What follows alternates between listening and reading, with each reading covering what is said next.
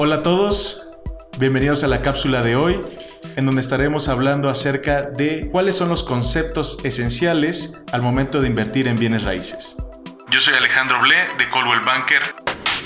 El mercado de los bienes raíces es bastante provechoso para todos, siempre que se analicen algunos conceptos esenciales.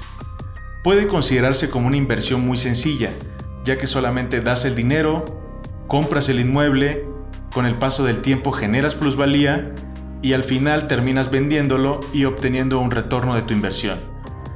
Pero no debes considerar solamente el aspecto financiero, también deberás considerar otros aspectos como lo son las condiciones del inmueble, su entorno y el tipo de inmueble. Condiciones del inmueble.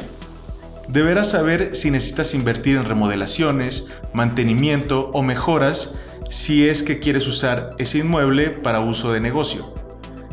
Deberás identificar el tipo de inmueble. Si lo quieres para generar mayores ingresos, estos son los locales o las oficinas, que pueden llegar a ser una inversión menor.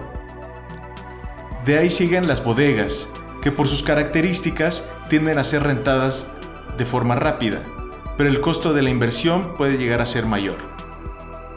Tenemos los terrenos, que también son una buena inversión a largo plazo y sobre todo porque no tienes gastos de remodelación o de mantenimiento.